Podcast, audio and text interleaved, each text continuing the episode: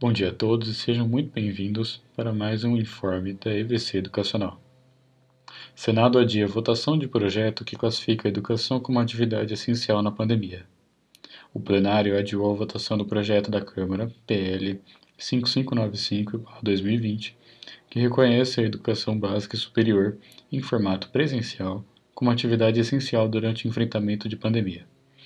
Vários senadores demonstraram a preocupação com o fato de que, ao considerar a educação presencial como atividade essencial, o direito de greve aos professores seja prejudicado. O presidente do Senado, Rodrigo Pacheco, decidiu pelo adiamento de análise da matéria para a próxima semana. Estudo do Sindicato das Entidades Mantenedoras de Ensino Superior revela elitização do ensino superior.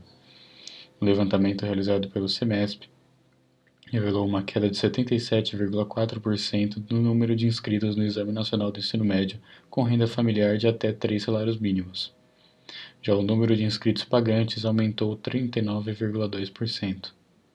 O estudo feito com base nas inscrições do exame, apontou que estudantes que tiveram sua declaração de carência aprovada pelo Ministério da Educação representou 2.822.121 inscritos a menos no Enem em relação ao ano anterior.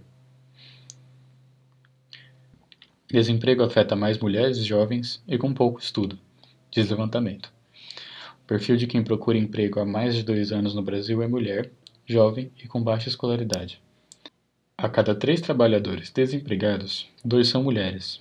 Metade das pessoas que estão desempregadas por muito tempo tem entre 17 e 29 anos.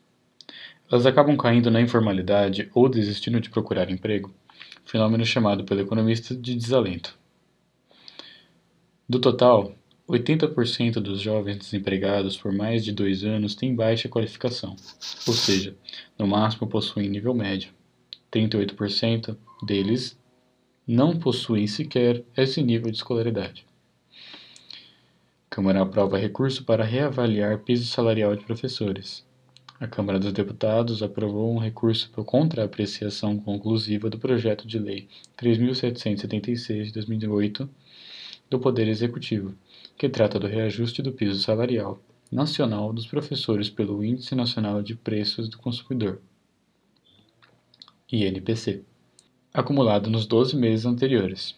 A revisão anual do piso dos professores ocorre no mesmo percentual de crescimento do valor anual mínimo por aluno referente aos anos iniciais do ensino fundamental urbano. Esse valor é definido nacionalmente de acordo com o número de matrículas, devido à reformulação do Fundeb, tratada na Emenda Constitucional 108 de 2020, deverá haver um aumento maior do que o INPC para o valor mínimo por aluno, refletindo no piso dos professores. Por hoje é só, tenham um ótimo final de semana e até semana que vem.